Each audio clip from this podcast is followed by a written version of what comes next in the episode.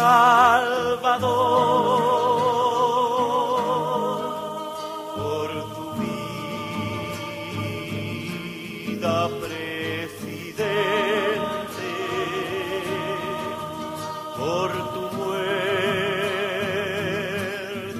compañero.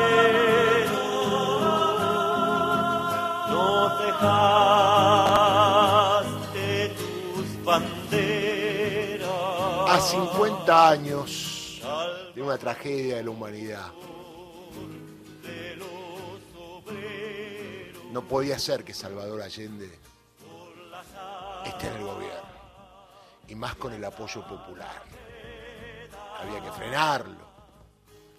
Pero la historia siempre lo reivindica. La columna de Gustavo Campana. Después de la Segunda Guerra Mundial, el mundo comenzó a avisar que en el futuro no habría paz si antes no había justicia. Revolución cubana, Concilio Vaticano II, la encíclica Popular un Progreso, la liberación de muchos países africanos, Mayo francés, Cordobazo, Vietnam. Una nueva generación se ensambló con los sobrevivientes de viejos sueños y de esa mixtura resultó un protagonista colectivo. Se mezclaron la resistencia veterana con los revolucionarios de estreno.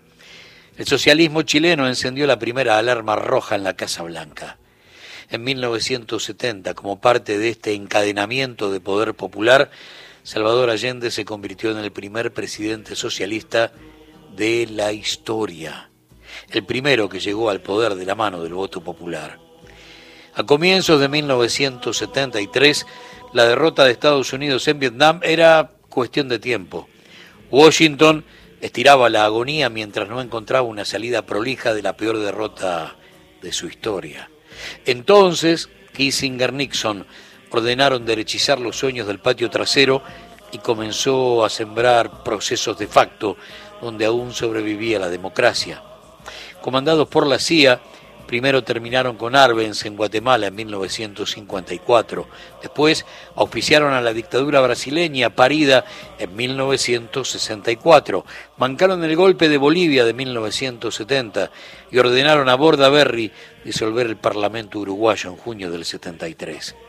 La necesidad de terminar con la amenaza lo antes posible el símbolo del enemigo en plena Guerra Fría, venciendo en las urnas en 1970, hackeó al gobierno de la Unidad Popular. Apenas terminó el recuento de votos que le dio presidencia al senador vitalicio, al médico que había esperado casi toda su vida para tomar las riendas del cobre a través de la democracia, ya le armaron el plan de despedida. La sociedad Nixon-Kissinger decidió que el final de la experiencia tenía que ser tan traumático como aleccionador y acordaron que el futuro tenía que llegar de la mano de la contrarrevolución cultural que impulsaba el neoliberalismo de los Chicago Boys. En los años 70, la multiplicación de dictaduras fue una necesidad capital. Importar productos elaborados y matar la industria nacional era una jugada que solo se garantizaba con represión al servicio del control social. El neoliberalismo bajó a América del Sur cuando Milton Friedman encontró en el golpe del 11 de septiembre del 73 alzamiento militar que terminó con un gobierno y una vida, la de Salvador Allende.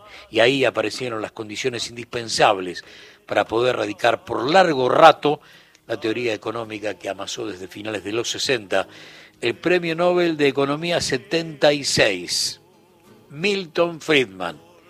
De paso, Milton se llama uno de los cuatro ropes del candidato a presidente en la Argentina.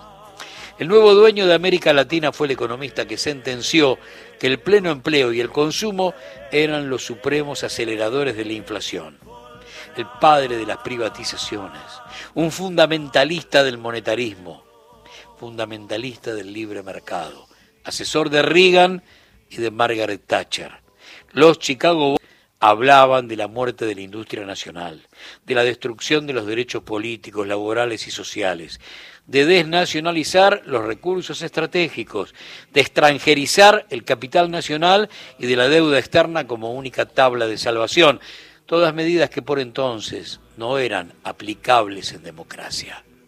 La libertad de mercado activa automáticamente la División Internacional del Trabajo, la vieja División Internacional del Trabajo del siglo XIX. Cuando la política cede ante el poder del dinero, se establecen roles naturales que responden al peso y a la talla de los estados, y el dueño del crédito es el propietario de todas las variables económicas. Cuando la deuda ocupa el centro de la escena, la conducción del Estado cambia de manos. Salvador Allende tenía 35 años de carrera política cuando lo derrocó el bombardeo a la moneda de Pinochet. Diputado, ministro de Salubridad, senador, conocía y respetaba las reglas de juego de las tradiciones políticas chilenas. No admitía otro camino. Cuando el Che le regaló un libro, el Che en la dedicatoria dijo, el que va a lograr lo mismo, pero por otra vía. Nacionalización del cobre, empresas mineras norteamericanas, la Kennecott y la Anaconda, que era de Rockefeller, que habían obtenido ganancias cercanas a los 4 mil millones de dólares en las últimas décadas, pusieron el grito en el cielo y entonces Estados Unidos cortó el crédito externo y aceleró el golpe que nació cuando dieron cuenta que en 1970 no podían con el Congreso chileno y que seguramente ese tipo iba a ser presidente. ¿Cómo terminó esa historia? En 1975 la Junta Militar pagó una indemnización de 250 millones de dólares a la anaconda de Rockefeller. Se convirtió el Estadio Nacional en la cárcel a cielo abierto más grande que vio la humanidad. Por primera vez Chile empezó a hablar de desaparecidos. Por primera vez comenzó a hablar de fosas comunes. Fue el germen del neoliberalismo Vinieron después los golpes de Estado, en efecto dominó hasta que llegó el turno de la Argentina en 1976. Antes, el 25 de mayo del 73, tuvimos la oportunidad de verlo aquí por última vez y habló en nombre de todos los presidentes extranjeros, fundamentalmente de los latinoamericanos. Y dos días más tarde, junto a Cámpora y Dorticós, se fueron al presidente Perón de Avellaneda para ver Boca 2 Racing 0 otro país, otro mundo, otros sueños. Cuando ya el golpe estaba terminando con la moneda y amenazaba con terminar con su vida, Radio Magallanes puso su voz al aire, fue su último mensaje, aquel de mucho más temprano que tarde el hombre nuevo comenzará a habitar las grandes alamedas. Ustedes, sabiendo mucho más temprano que tarde, de nuevo abrirán las grandes alamedas por donde pase hombre libre para construir una sociedad mejor. ¡Viva Chile! ¡Viva el pueblo! ¡Vivan los trabajadores! Pinochet se quedó un rato largo, es más, cuando llegó la democracia se convirtió en senador vitalicio. Su pueblo le permitió todos los crímenes, no le permitió dos cuentas secretas en bancos europeos y se terminó su reinado. Sin embargo, Salvador Allende vive 50 años después. Los enemigos son los mismos, el neoliberalismo, aquellos que sueñan con que vos seas una enorme factoría. La pelea no para porque la batalla está inconclusa y siguen gritando por las calles chilenas lo mismo que gritaban sus padres y sus abuelos hace 50 años los protagonistas del presente.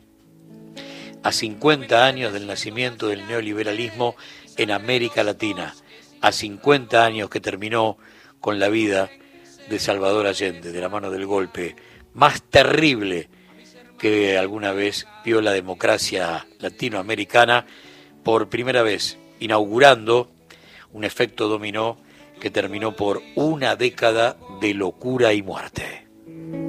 Al que quiere la patria liberada, dispararé las primeras balas. Más temprano que tarde, sin reposo, retornarán los libros, las canciones que quemaron las manos asesinas. Renacerá mi pueblo de su ruina y y pagarán su culpa los traidores.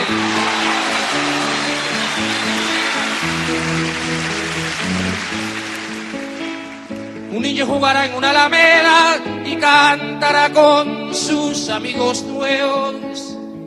Y ese canto será el canto del suelo, a una vida cegada en la moneda yo pisaré las calles nuevamente de lo que fue Santiago ensangrentada y en una hermosa plaza liberada me detendría a llorar por los ausentes.